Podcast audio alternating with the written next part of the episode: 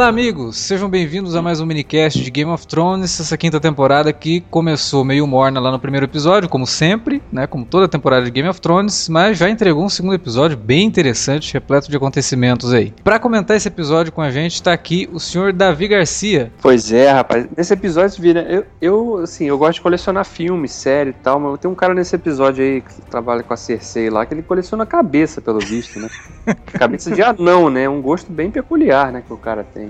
Mas faz parte, né? Game of Thrones, é isso aí. Pois é, cada cabeça uma sentença. Para comentar esse episódio com a gente, está aqui também o senhor Igor Frederico, fazendo sua estreia aqui nos comentários de Game of Thrones nessa quinta temporada. Aí, de volta, os minicasts, os melhores minicasts são esses, que é o da, os da polêmica, os, os mais chatos, que é esses que eu gosto de xingar e ser odiado aí nos comentários. Olha aí, quem quiser me xingar, xinga muito. Eu adoro quando vocês fazem isso. Também com a gente, pela primeira vez aqui falando da quinta temporada de Game of Thrones, o Zé Guilherme. Pois é, pessoal, estamos de volta. E tipo, pra comentar o episódio que deve ser o episódio blockbuster de Game of Thrones, porque o tanto de dinheiro que eles devem ter gastado naquelas locações e nos efeitos especiais desse episódio, acho que zerou os cofres da HBO. Viu? Bom, vamos lá então comentar mais esse episódio da quinta temporada de Game of Thrones.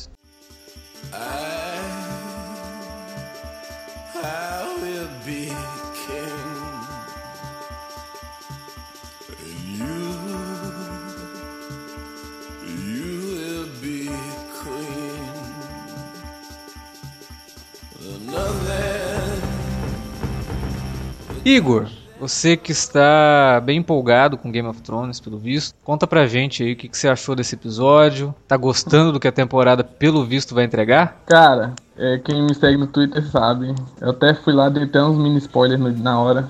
porque esse episódio foi foda, meu Deus do céu. E, pô, como não empolgar? Os caras fizeram como sempre. No primeiro episódio eles criaram a expectativa do caramba. E aí entregaram o episódio dos mais mornos de todos os tempos. E aí, já nesse segundo, eu só preciso dizer que, nossa, de todos os episódios de Game of Thrones parecem filmes, tipo o episódio 9 da temporada passada, o 10 também, o do, do Blackwater lá. Esse tá, tá, poxa, parece que eles aumentaram ainda mais a escala, a qualidade, é um nível que me deixou muito babando. Inclusive, tem um voo final de um dragão que, tipo, dá de uns 15 a 0 num voo final de um filme aí de um Hobbit muito ruim aí, que eu vi recentemente. Mas, ó, enquanto empolgação, tô, tô frenético, só quero o próximo episódio logo. E ainda fiquei sabendo que estão mudando um monte de coisa do livro e tá dando tapa nos mongol que dá spoiler, velho. tá melhor ainda, cada vez melhor. Só, só isso. E você, Guilherme, você leu os livros, né? Você conhece a história. Sim, sim. E o que, que você tá achando como... dessas mudanças aí que a série tá propondo? Bem, como o Igor falou aí, né? O, o episódio meio que deu uma tapa na cara dos xiitas que lê os livros e acha, ah, os livros é melhor que a série, é mais detalhado. Bem, sendo sincero, as mudanças que os roteiristas fizeram tanto auxiliam a trama no quesito dar mais, dar mais uma, como é que eu posso dizer, mais agilidade. Tipo, nos livros a gente teria que ver uns 10 capítulos praticamente de Tyrion no navio sem fazer nada, descrevendo a água, descrevendo a cor da água. Nesse aqui a gente já vê Tyrion próximo de chegar no Natal Volantes e próximo de chegar em Merim. Sem contar na volta de atores que não. Por exemplo, personagens que nos livros ainda não voltaram, como o próprio Jaqen Hagar, que voltou nesse episódio e meio que tipo eles, em vez de escalar um ator novo para inserir um personagem, eles utilizam um ator, um ator que já existiu na série. Isso contribui muito tanto para o reconhecimento de quem já é fã só da série, quanto para pessoas que, que ainda não leram o livro, no caso. É, o retorno do Jaquen Hagar é importante porque se ele demorasse mais um pouquinho, o pessoal ia até esquecer que ele existiu, né? Porque ele apareceu aqui na é. segunda temporada. Exato. E acredito, nos livros, ele ainda não voltou. Aquele personagem que aparece lá na Casa de Preto continua sendo só aquele monge mesmo. Ele não, não muda o rosto e vira o Jaqen Hagar como a gente viu no episódio, não. E eu achei isso sensacional. O legal é se foi spoiler, né? Aí no livro, no próximo que ele lança, tá lá o cara. Exato. A Arte já esqueceu dele, cara. Por isso que ele não voltou ainda. É tanto personagem que ele nem lembra mais que esse cara existe. E como a Alex disse aí, eu, eu, tenho, eu tenho quase certeza que isso foi meio que um spoilerzinho do livro que ainda não saiu, viu? seria muito legal, né?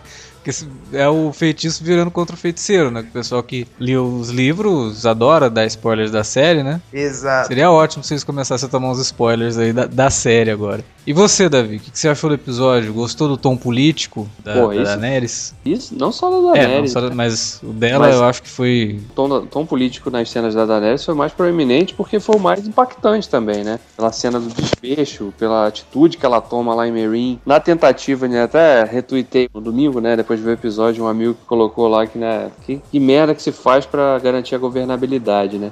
e foi o que ela fez, né? Ela, na tentativa lá de parecer a justa, né? A, né? a lei vale pra todos, etc. E, né?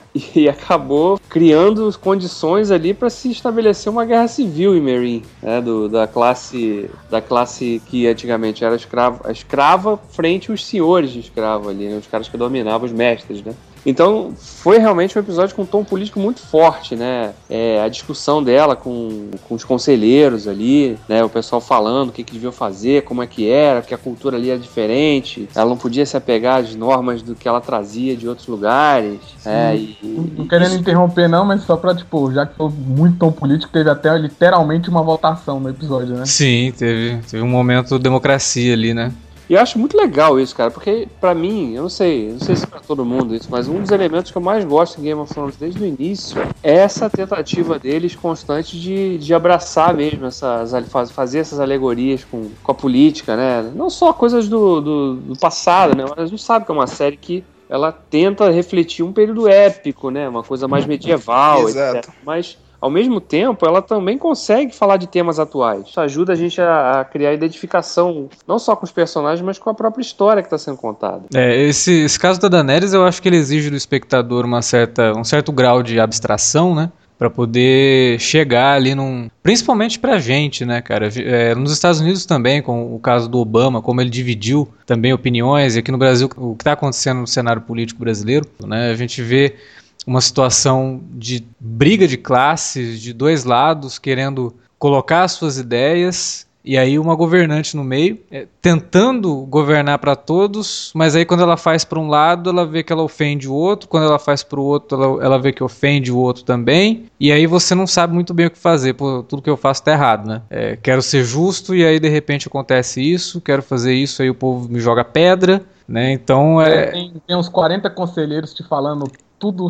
tudo Não, e diferente. conselheiros que fazem parte dessa. Dos dois núcleos, né? Você tem o cara ali que veio da, da, da, da família escravocrata e você tem o cara que veio dos escravos, né? E aí você tem os outros que vieram de outros lugares que também ficam ali na cabeça dela, né? Colocando. Cara, eu acho que assim. Pra entender um pouco do jogo político, tirando House of Cards, né, que mata pau nesse sentido, mas Game of Thrones consegue colocar muito dessa, dessa discussão de uma forma lúdica, né, de uma forma ali ambientada num, num mundo medieval fantástico, mas que você consegue trazer isso para os dias atuais, né? E isso é me ganha muito ponto, assim, quando eu assisto uma série como Game of Thrones, que ela consegue colocar esses temas, sem parecer panfletária, ó, tô falando disso, tô falando daquilo. Não, tá dentro da história, cabe ali dentro. Você não precisa fazer essa ligação, mas assim que você faz, o troço se torna ainda mais rico, né? Porque ele se tor- ele se torna, além de tudo, relevante. Mas é o que o Davi falou também, a minha parte que eu mais gosto na série é, é o jogo político. Eu sei que a maior parte da audiência, que inclusive deve alimentar o, o- o dinheiro que eles gastam na série, gosta mais de ver dragão e cena de, de luta, mas desde a primeira temporada, o que eu sempre gostei foi o jogo político. Inclusive, por isso eu, eu sou até, sei lá, julgado por gostar de personagens que são meio odiados, tipo Cersei, Jaime. Os Lannister, tudo eu já gosto deles, porque como é uma série que fala sobre jogos políticos, é, é que nem o Frank Underwood no House of Cards. Não necessariamente ele é uma pessoa boa, mas ele joga tão bem politicamente que ele é um personagem foda. Então, esses personagens, não só os Lannister, mas tem vários personagens no decorrer da série que o jogo político deles é, é tão bom que mesmo sendo- tendo um arquétipo de vilão para quem tá de fora e tá se preocupado mais com bom e mal, eles acabam sendo mais interessantes até do que os bonzinhos, que nem eram os Starks que só faziam cagada política e só se davam mal. Então, a série mesmo ela já mostra que o lado político impera, inclusive pra, independente de bem ou mal, e é o que me atrai mesmo na série, eu acho que devia atrair a maioria também.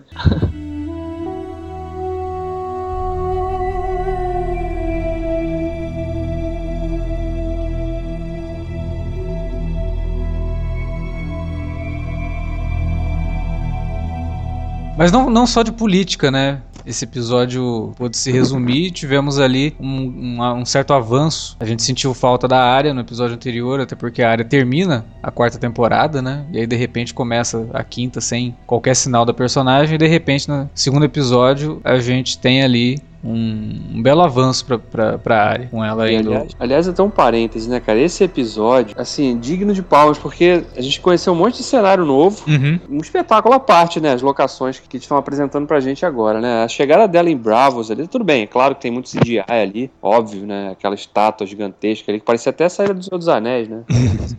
o escopo dela ali, aquela coisa gigantesca ali na entrada. A cidade, assim, sim, os lugares que eles estão que eles estão escolhendo são lugares muito diferentes uns dos outros, né? E com, com, com ambientações bem peculiares, né? Assim, essa cidade Bravos, ela parecia até uma, tipo uma Veneza, né? Canais, assim, né? Tudo pelo mar e aquele templo lá do, do Black and White lá, que é isoladão, parece até um templo Jedi, né? Um troço grande. Assim.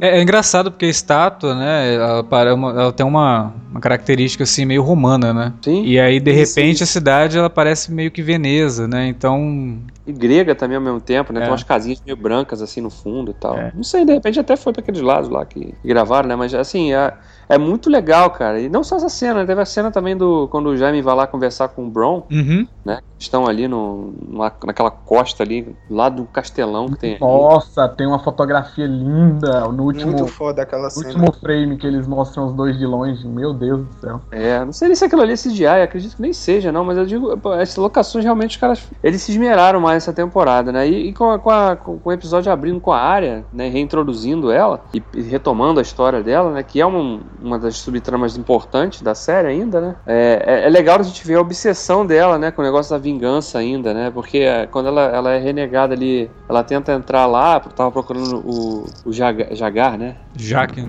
Jaken. Jaken. Não se esqueça é o personagem. Mas um homem não se chama Jaken Haken. é. Não existe essa pessoa. Quando ela tá procurando o Jacken lá e, e, e, não, e o velho lá não deixa ela entrar, e ela fica ali do lado de fora, o tempo passa, né? Chove, não sei o que, ela tá ali o tempo todo ali fora e só repetindo ela o nome. aguenta mesmo. Ela tá obcecada com essa coisa. Então é um aspecto muito interessante da personagem também nesse momento, porque ela tá totalmente isolada de todos os outros arcos, né? Pelo menos até onde a gente sabe, né? Não tem nenhum outro personagem que, que deve interagir com ela por agora, mas essa coisa dela ser obcecada com essa coisa da vingança é um negócio que ela vai carregar, acho que até o final da série, né? Por mais assim, aquela, aquela coisa que a gente tava falando, nessa parte da área não, eles não adiant, eles adiantaram em partes o que possa vir no futuro dos livros. Mas, tipo, eles meio que construíram uma construíram um aspecto novo da série, que é essa parte do treinamento diário que já deu para perceber que a gente que ela vai treinar. Se vocês bem se lembram, ela não foi lá para Bravos só atrás de Jaqen Hagar. Ela foi lá para Bravos para aprender mais da daquelas daquele, como é que eu posso dizer, daquelas dança. Isso, da dança da água do Círio Forel, porque Círio Forel era de, de Bravos. Exatamente. E dá para perceber também que ela tá assumindo uma postura, ela, ela, ela tem mais uma postura de guerreira, né? Quando aqueles três carinhas vão encher o saco dela lá, que ela, a forma como ela empunha a espada para eles, assim, se não tivesse nenhum tipo de intromissão ali, ela iria pros finalmente, né? Não, mas é, essa cena é legal só pra mostrar contraponto claro mesmo, que acho que no começo da série tem uma cena dela tentando matar um pombo com a mesma espada e ela não consegue. Não consegue, ela vai, exato. Ela vai, mestre, mata ele rapidinho. é, mas além da, da área, outra Stark, né, a Sansa, teve o encontro dela com a Brienne, né? Que foi uma coisa, eu, uma coisa meio jogada, né? Aquele encontro com a Brienne. Eu entendo o momento da personagem, mas, caraca, e eu sei que ela tem que estar um pouco apática, mas a apatia tá, tipo, agressiva nível Stannis Baratheon, velho. Meu Deus do céu. Até a voz dela tá rouca, tá estranha. Nossa, não, ainda bem que tinha a Brienne na parte dela, senão eu ia ter dormido, sério. É. O pior, gente, é que, novamente, é outro personagem que eles já esgotaram os capítulos dos livros que tem para adaptar. O que vier pra frente é trama nova com a Sansa. Eita. Olha. Eita! Pois é. Eu acho, eu acredito, pelo que o Mindinho tá falando lá, que elas, eles estão voltando pra Winterfell. Se vocês se, vocês se lembram, já disseram lá que os Bolton estão em Winterfell, né? E ele disse: Eu tô levando. No primeiro episódio, ele disse: Eu tô levando você para um canto em que muitas coisas podem muitas coisas podem melhorar para o seu futuro. Eu não acho que vá melhorar, mas acredito que ela tá indo para Winterfell. Mas ele falou que tô te levando para um lugar tão longe que nem a Cersei pode alcançar você. Será que é Winterfell? Não sei. Ah, o que faria sentido, né, cara? Porque o, o, o Mindinho também, de certa forma, à medida que ele pegou a Sansa como ser sua protegida ali, né? Sabe, também nunca fica claro, né? Se ele tem o um interesse, né, de pegar ela mesmo, assim e tal, se é realmente só... E, cara, o cara é tio dela, velho, respeita ele, velho. o cara,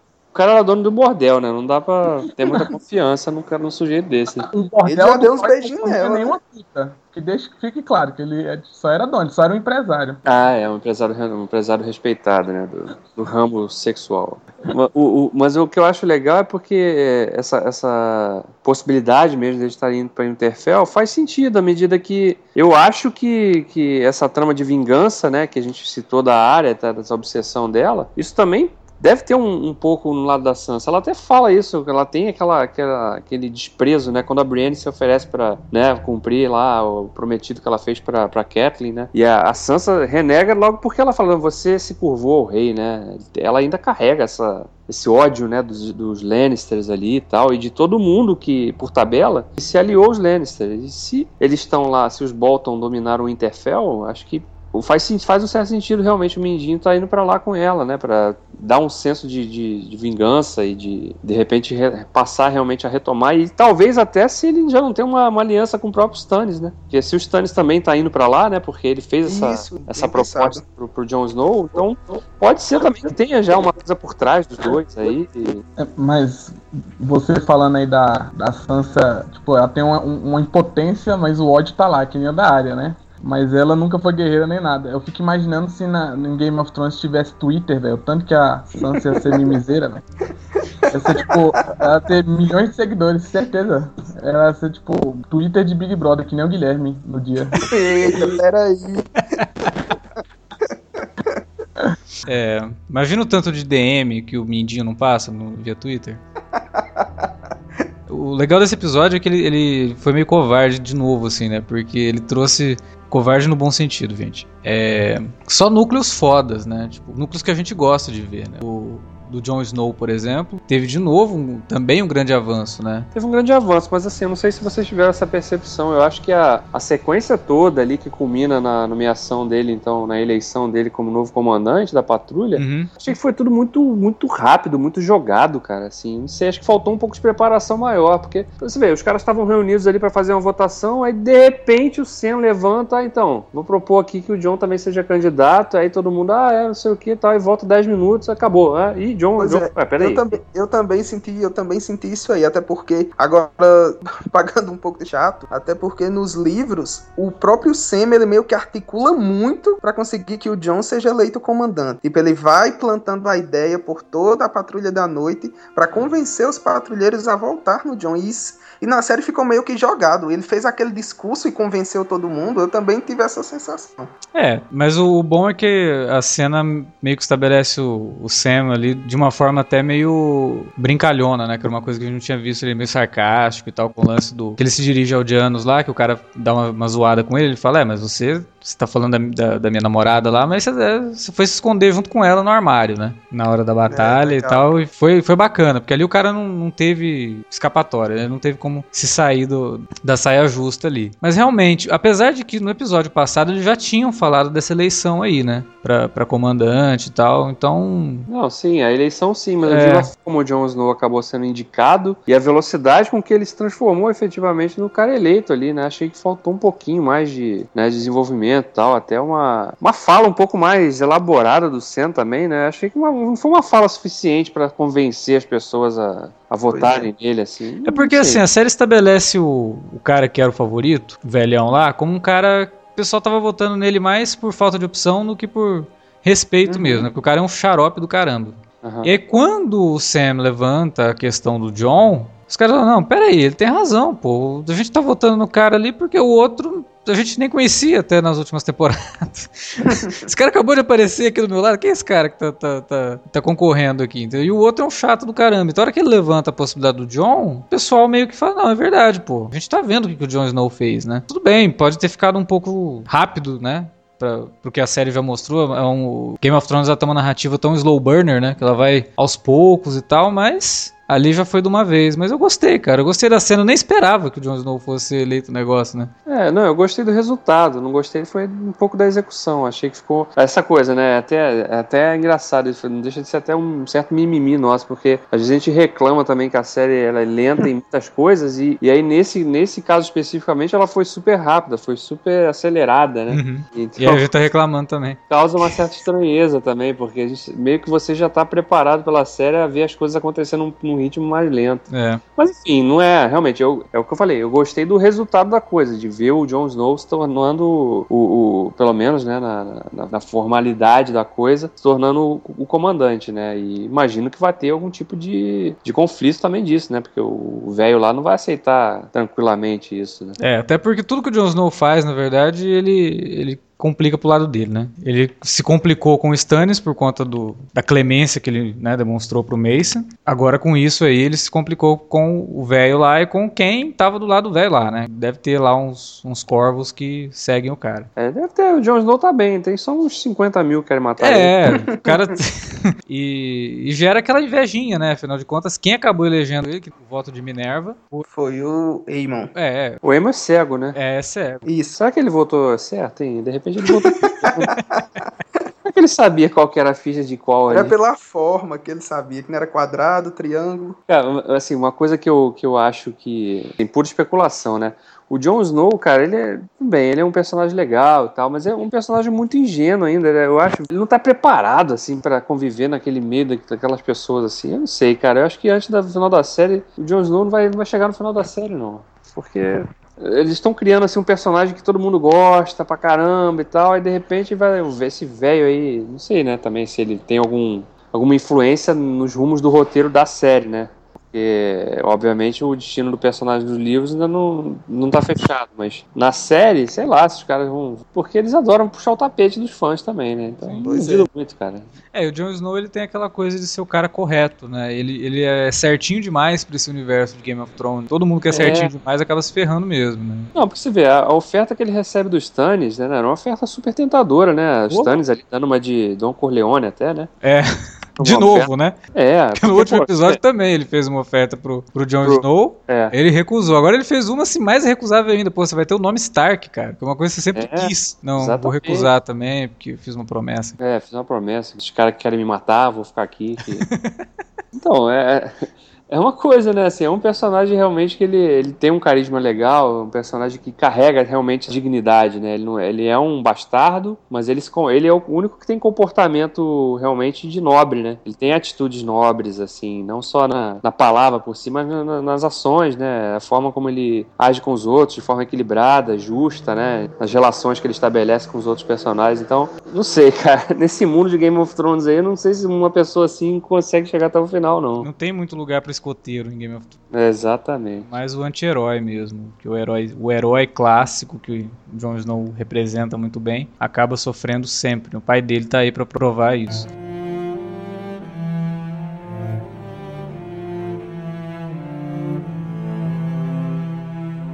Agora, eu achei legal também todo o a criação da subtrama que vai levar o, o Jaime Lannister, né, pra, pra Dorne. Achei que era pra Dorne Fashion Week, que é aquela roupinha dele, hein? a Aline falou a mesma coisa. Disse, ó, a jaquetinha de Jamie aí. Eu, eu, olhei assim, eu, caraca, eles vendem dessas jaquetas. Parece, parece a roupa do Demolidor do filme do Ben Affleck, né?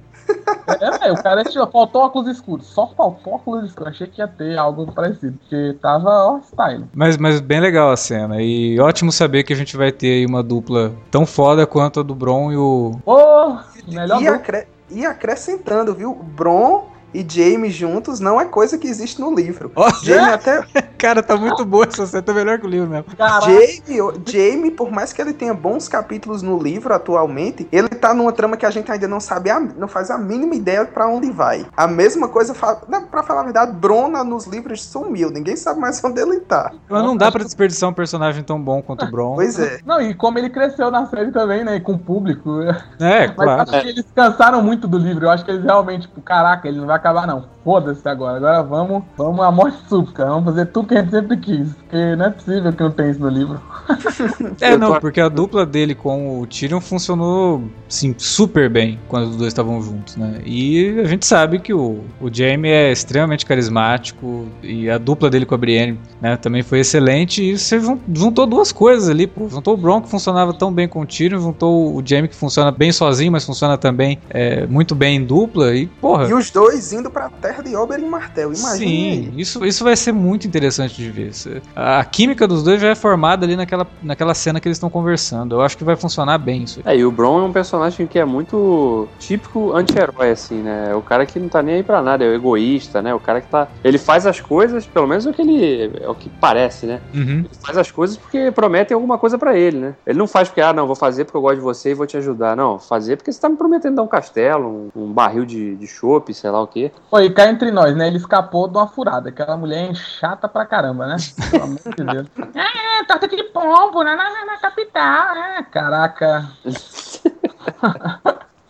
Olha, dizendo o Jaime que ele vai conseguir uma, uma melhor ainda, olha aí. Eu acho que foi notícias boas mesmo pra ele. É, bom, como os Lannister sempre pagam suas dívidas, né? Então a gente Pois é. espera que ele cumpra essa, porque, pô, coitado do É. Bron, né? Um outro aspecto que, que, que chamou a atenção também nesse episódio, né? E até voltando ao tom político, foi aquela cena da Cersei lá com o conselho, com os, os ministros ali, né? Do, Exato. E o tio dela sai representa- fazendo. Hum. Porra, melhor cena. meio que representou o oposto da Daenerys, não foi ali? É, exatamente, porque ali ninguém tava. Lá, pelo menos, os caras tinham um certo respeito pela Daenerys, né? Isso. É, e ela quase não fala, na verdade, ela mais ouve, né? Ah, nessa mas- cena mas não, a então- Cersei fala e os outros estão só ali. Tem os bajuladores, né, que estão ganhando cargo, e tem os que falam assim, porra, esse cara aí não tem nem. Mas, né? mas, é, mas é curioso, né? Porque é um cenário. A Daenerys é um cenário bem mais democrático e o dela é bem mais, mais Ditatorial, né? ditatorial. É tipo, é um Kim Jong-un ali e a Daenerys é a Dilma mesmo, que nem o Alex falou do outro lado. É, o- Porque ela só chega mandando, independente de ele gostar ou não. O coitado do velhinho lá, estuprador lá, velho, coitadinho, ficou, ficou caladinho. E o tio dela, tipo, não, amiga. O que eu achei doido, né? Porque ele é tio dela. Tipo, não, tchau. Se o rei quiser, ele me encontra lá é, no, no rochedo. Mas eu, eu acho, assim, a Cersei é uma personagem fantástica, ela mostra que ela é é uma Lannister mesmo, né? Porque Isso. É o menor sinal assim de, ah, então, eu tava pensando em, não, não, não, não. O rei já, já acha que você vai ficar perfeito como isso. Sério? Nossa, o rei confia em que bom. Caraca, agora uma pergunta pro Guilherme que lê os livros. O, o pai lá do o que virou aí o, o chefe das moedas, ele é merda assim né, nos livros? Muito merda. Eu nunca vi um cara tão merda na A, minha pró- a própria mãe dele, a velhinha lá, Olena, já disse que meu filho não fala de nada. Eu que mando na família. Caraca, a voz, o ator é muito bom, velho. E ela realmente tentou ali, né? Mas a hora que ela chega, a hora que ela bate de frente com outro Lannister, aí o negócio micha, né? Porque agora é família com família e não, não rola. Eu né? acho, eu acho legal também que ele eles meio que, tão, que já estão plantando um- umas pistas para quem é o, o Kyborn, o cara lá que foi, é o novo mestre dos sussurros. Vocês falaram da cena da cabeça, que ele coleciona a cabeça de anão. Não sei se vocês perceberam que do lado tem um corpo, meio que ainda é o corpo da montanha, coberto com lençol. Eu, eu acho, eu acho que o Kyborn vai ser meio que o Dr. Frankenstein da série. É, tipo o Dollmaker de, de Gotham. Mas é é, isso, né, ele vai curioso colocar o corpo do, do- a cabeça do anão no corpo do montanha, pelo amor de Deus. Isso não. Mas assim, é curioso como eles realmente é meio que é a série acaba sendo baseada muito na realidade, né? Porque tipo, ele é o cara muito mais científico do que mágico, né? E ele é visto por olhos preconceituosos por causa disso, né? Então, Agora, é, é legal, assim, a, a- essa, essa questão da série também abraçar o, o tom mais sério, mas também a- o tom fantástico, que às vezes até fica um pouco esquecido, né? Mas esse episódio voltou a ficar bem evidente. Não só pela reaparição do dragão, né? Do Drogon lá no final com, com a Daenerys, mas pela cena da. Então, quando a área é salva e levada lá. Pro, pro templo, né? O cara lá com as duas Isso. caras e tal. E você vê que realmente tem um, tem um outro elemento fantástico também, né? Nessa série. não, mas a, a filha do Stannis também, né? Teve a historinha lá. A historinha Nossa, da, da menina. O que, que será que É. aconteceu com aquelas duas crianças? É, porque tipo, ela falou que elas já não estavam nem parecendo humanas, que É. Ah, elas morreram. Aí a hora que ele fala, mas o que, que teu pai fez com elas? Aí ela é cortada, né? Ela não fala. é, É. Então, às vezes, sei lá, viram uns bichinhos engraçadinhos no norte. Vira um dragão também, né? Não vira sei. tipo o Yoshi do Mario. É, É, do Mario do filme, aquela coisa terrível. é, sei lá. Mas a, a, questão do fantástico de Game of Thrones sempre existiu, mas sempre foi uma coisa muito comedida, né? Até a aparição dos dragões. Quando os dragões começam a aparecer, eles vão crescendo isso durante é. as temporadas, né? E, e agora não tem mais como. Ela tem um dragão, ela tem um dragão preso no calabouço, ela tem um dragão que tá solto. É. E isso daí tem que fazer parte da história. Não tem jeito, né? Não, não dá para você esquecer do negócio, mas também não, não é uma coisa que deve ser utilizada sempre. Ó, vamos lembrar toda hora que tem um dragão aqui. Vamos sabe, fazer fazer alguém fazer uma bruxaria ou ter um, uma feitiçaria estranha aqui pra todo mundo. Não, o legal é que, tipo, realmente eles estão ligando mais com o storytelling do negócio, né? Quando a Daenerys, por momentos dramáticos e que né, ajudam a história a andar. Pô, esse final mesmo foi bem mostrando um momento, assim, perdido e meio que na merda que ela se encontra agora, né? Porque agora o povo tá no caos, ela meio que tá perdendo a força dela, porque o dragão fugiu, os outros estão presos e não gostam mais dela, é meio que um momento de fraqueza dela. Isso. Aí, tipo, eles mostram o dragão quase aproximando, mas meio que, meio que cheirando ali, não, não tá, tá mal. Aí, tipo, ele dá as costas pra ela e, tipo, ela só vê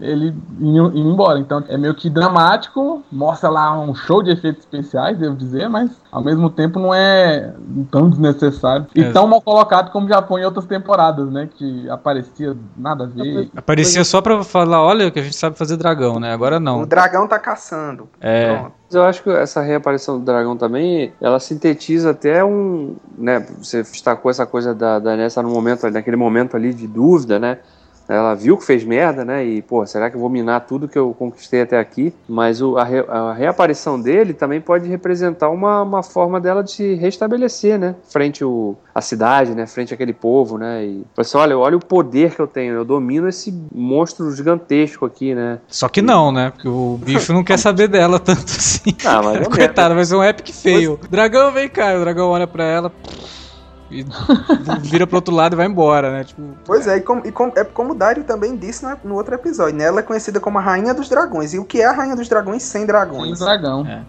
é. E o legal é que ela finalmente aprendeu, né? A olhar direto pro prefeito especial. Eu achei, achei isso também. Primeira, primeira vez que ela consegue olhar certinho pro, pro, pro efeito Não. especial.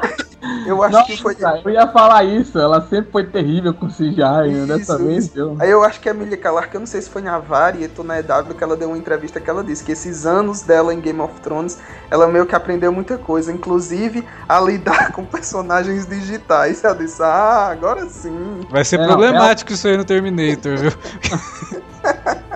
Isso aí os caras devem ter, né? Eles devem também, a equipe de produção deve ter aprendido a mar... fazer a marcação, né? Filho, ó, você tem que olhar para aquele ponto do painel verde. É, porque a culpa não é só dela. É, exatamente. É, mas, não, ela tem o pescoço duro dela, velho. Ela é, é dificulta também, que ela só olha, ela só mexe a cara, não mexe tudo. ela só fica, parece que ela tá com um queixo no pescoço, que dá agonia que ela não mexe, coitado. Parece que ela sempre, parece que ela tá sempre com prisão de ventre, eu não sei porquê. Ela tá tensa, pô, tá ali sendo pressionada. Não, mas. Pior que é, a vida dela não é muito boa, não. Mas ela virou rainha, ela podia relaxar um pouco. É, o Dani Harris que é especialista em, em achar nego escondido na parede. Né? Cara, tem que falar sobre isso. Eu queria entender. O cara, ele ouviu eles chegando e ele construiu toda uma parede, escondeu. Ou ele tava escondido desde que ele matou a galera. É porque, tipo, não fez muito sentido mesmo. Onde que é a entrada secreta que dá para aquela parede falsa? Ele literalmente quebrou a parede pro cara cair, velho. Que, que é isso? É bem, ficou bem esquisito mesmo, né? Ficou uma cena meio, olha como eu sou fodão, vou descobrir o cara aqui atrás e tem, tem inclusive visão de raio-x, né? Pra saber onde que tava a perna do cara pra acertar. Ah, foi um momento, tipo, aquele filme de agente secreto, tipo 007, que o cara sabe tudo, que você não sabe nem como ele teve treinamento. O, o Chuck Norris. medo, velho, não cola não. Como Chuck assim, Norris, medo? cara. O Dario Naharis é o Chuck Norris. De... É, o cara é, é o Chuck Norris, velho. Caraca. Não faz sentido e, e detalhe, né, ainda ele não só sabe que o cara tá atrás da parede, como ele acerta um ponto que não vai matar o cara, não né? vai matar o cara. E não, e não vai tirar nada vital nem nada. Era só a perna. Ah. Na Harris é foda mesmo, cara. Mas, assim, fechando, né? Episódio bacana. Eu acho que a série, até agora, pelo menos, pelo menos com esse segundo episódio, que o primeiro a gente já tinha falado. Um episódio que vai lá e coloca as peças no jogo, mas não, não movimenta muito. Agora ele tá realmente movimentando. A gente teve uma quarta temporada excelente, mas pelo que foi mostrado nesse segundo episódio aí, eu acho que dá para dizer que a série tem possibilidade de ter uma, uma quinta temporada ainda melhor que a quarta, né? Isso mesmo. Hum, meu Deus, continuar só melhor desse daí pra frente vai ser melhor. Melhor temporada. É, meu eu, Deus. Eu, eu tô bastante curioso mesmo pra saber. Eu não sei, eu tinha falado um negócio semana passada e tá cada vez mais próximo disso. A hora que o, o Tyrion chegar lá e conversar com a Daenerys, ele vai ter que falar pra ela: minha filha, peraí, você tá fazendo tudo errado aqui. Vem cá, vamos, vamos ter uma conversa séria. É, mas olha só, ele, ele vai deve virar, tipo, a mão dela, né? Ah, tipo, ser um puta conselheiro como ele é. Pois é. Mas olha só, eu tava pensando aqui, o que tá aparecendo é que agora que aparentemente os, os autores estão se distanciando mais dos livros, não tem um material que prende muito, eles estão soltando mais e, por exemplo, esse episódio tem muito mais informação do que costuma ter um episódio de Game of uhum. Thrones, pra andar a história, assim. Eu acho que talvez eles se prendessem muito ao material que tinha, às vezes tinha que enrolar demais, é. porque até numa entrevista eles falavam que, tipo, o primeiro, a primeira temporada eles foram aprendendo a fazer a série, que o primeiro episódio, quando eles escreveram, eles, a primeira temporada toda, na verdade, eles tiveram que voltar e fazer refilmagem de tipo 10 minutos para cada episódio, porque ficava faltando, porque a HBO existe pelo menos 50, né? Então eles tiveram que voltar a encher muita linguiça, porque eles não sabiam muito o que colocar. Então agora eu acho que, como eles não têm mais a, o livro ali, obrigando eles, eles estão. É porque também eles têm, eles têm uma, uma base maior, porque eles estão adaptando agora dois livros ao mesmo tempo, que é a Festim dos Corvos e a Dança dos Dragões.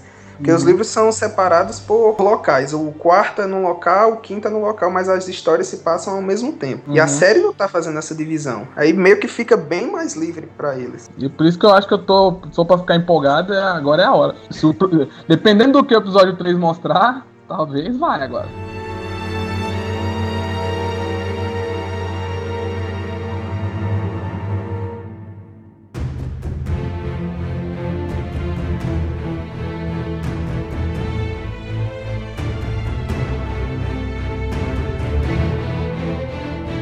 Sobre o episódio que a gente tinha para falar era isso. Agora a gente vai para aquele nosso momento bacana de leitura de comentários. O pessoal deixou bastante comentários, tem alguns pra gente responder aí. Se você quiser continuar, continue, é ótimo. Talvez o teu comentário, se você comentou ali, a gente vai responder aqui.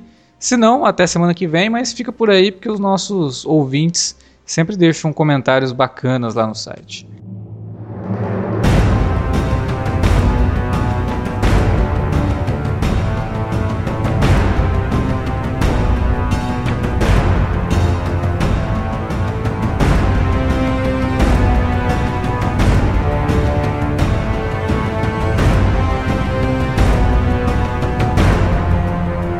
Bom, para começar a leitura de comentários, vou ler aqui o comentário deixado pelo Lucas lá no post do minicast Season 5, episódio 01. Ele diz o seguinte: Finalmente Game of Thrones voltou e com ele esses ótimos podcasts que estava sentindo falta. Curti bastante a análise de, vo de vocês do primeiro episódio, mas acho que fizeram uma pequena confusão quanto às religiões de Westeros, pois a do primo de Cersei não é a mesma da Melisandre, a gente não falou que era. Mas vamos lá, ele vai esclarecer pra gente aqui as religiões de Westeros. Existem três. A fé do Sete, que é a do primo de Cersei, e que o templo é aquele lugar onde rolaram os casamentos, os funerais da série, que é a religião dominante lá.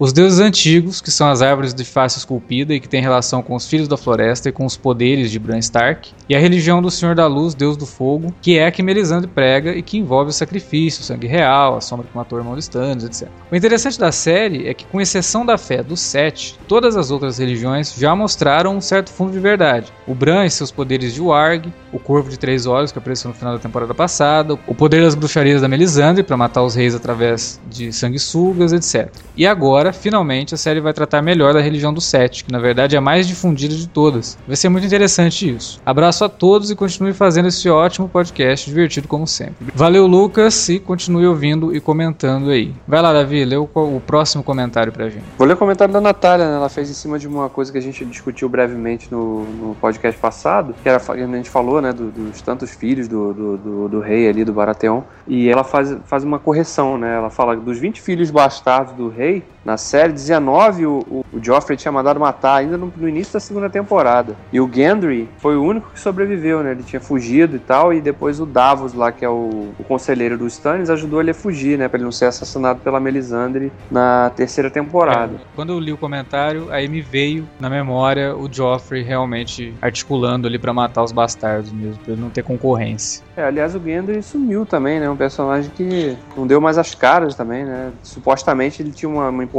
legal, tinha algum significado ali, o papel dele ali naquela aquela coisa na história ali de Porto Real e ele tá meio sumidão, né? Vai lá, Igor, sua vez. Eu vou ler o comentário do Jean Alves. E, pô, já tô até triste, porque ele fala assim. Excelente podcast. Um dos grandes diferenciais de vocês é o fato de não ficarem perdendo tempo com comparações necessárias com os livros. Só porque a gente falou muito de livro, mas só pra xingar o livro, então acho que não foi tão ruim.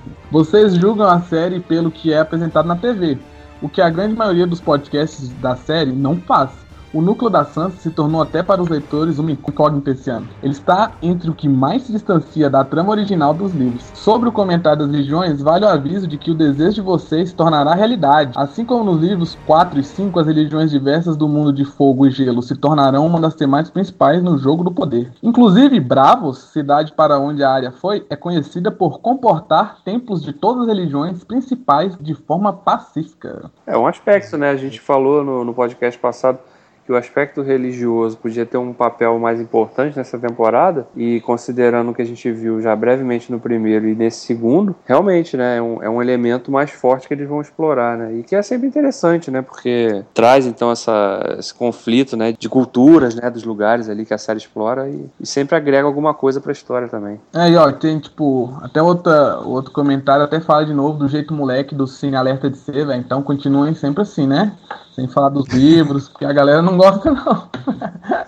Porque a galera quer mesmo é que a gente fale da série Inclusive, realmente. né? é, inclusive especule, né? Eles, a- o cara até falou que tipo, os outros podcasts meio que só analisam cena a cena e não especulam nem, nem nada. Ah, a graça é essa, né, cara, ficar também... É. Não sei. Falar só do que viu é meu pai, né? É, sei lá, eu acho que o legal é você realmente fazer conjectura, né? Imaginar. Pode ser que a gente erre tudo, como a gente sempre fez, né, também. Então, Quem é... gravou podcast de Lost sabe muito bem, né, Davi? Pô, porra, isso aí é expertise. Mas é legal. Mas o legal- divertido. A diversão é essa, cara. Você ficar imaginando pra onde pode caminhar uma determinada história, né? E agora com essas mudanças que estão fazendo, a gente pode especular à vontade, né? Porque Aí, nem os fãs dos livros vão saber se a gente é, tá, tá melhor ainda acertando agora. Agora tá É, uma cara. loucura. Se a gente acertar, a gente pode cobrar royalty do do velho lá. É, porque antes a gente fazia especulações, aí quem lia o livro fala, ih, os caras, ó, pish, chutou longe. Não bateu nem na trave, a bola saiu voando pra fora do estádio. Agora não, agora a gente dá o chute e os caras ficam, porra, e aí, será que pode? Porque a série mudou, tá mudando, né? Pois é. Então, quem sabe? Eu, eu acho que é, é ótimo isso, que Game of Thrones está assumindo mais a postura de uma obra audiovisual e não de um complemento pro livro, que isso é um absurdo, não pode ser um complemento pro livro. É, você não, uma é, você não pode ter que. Você não pode ser obrigado a conhecer o livro de cabo a rabo pra poder curtir a série.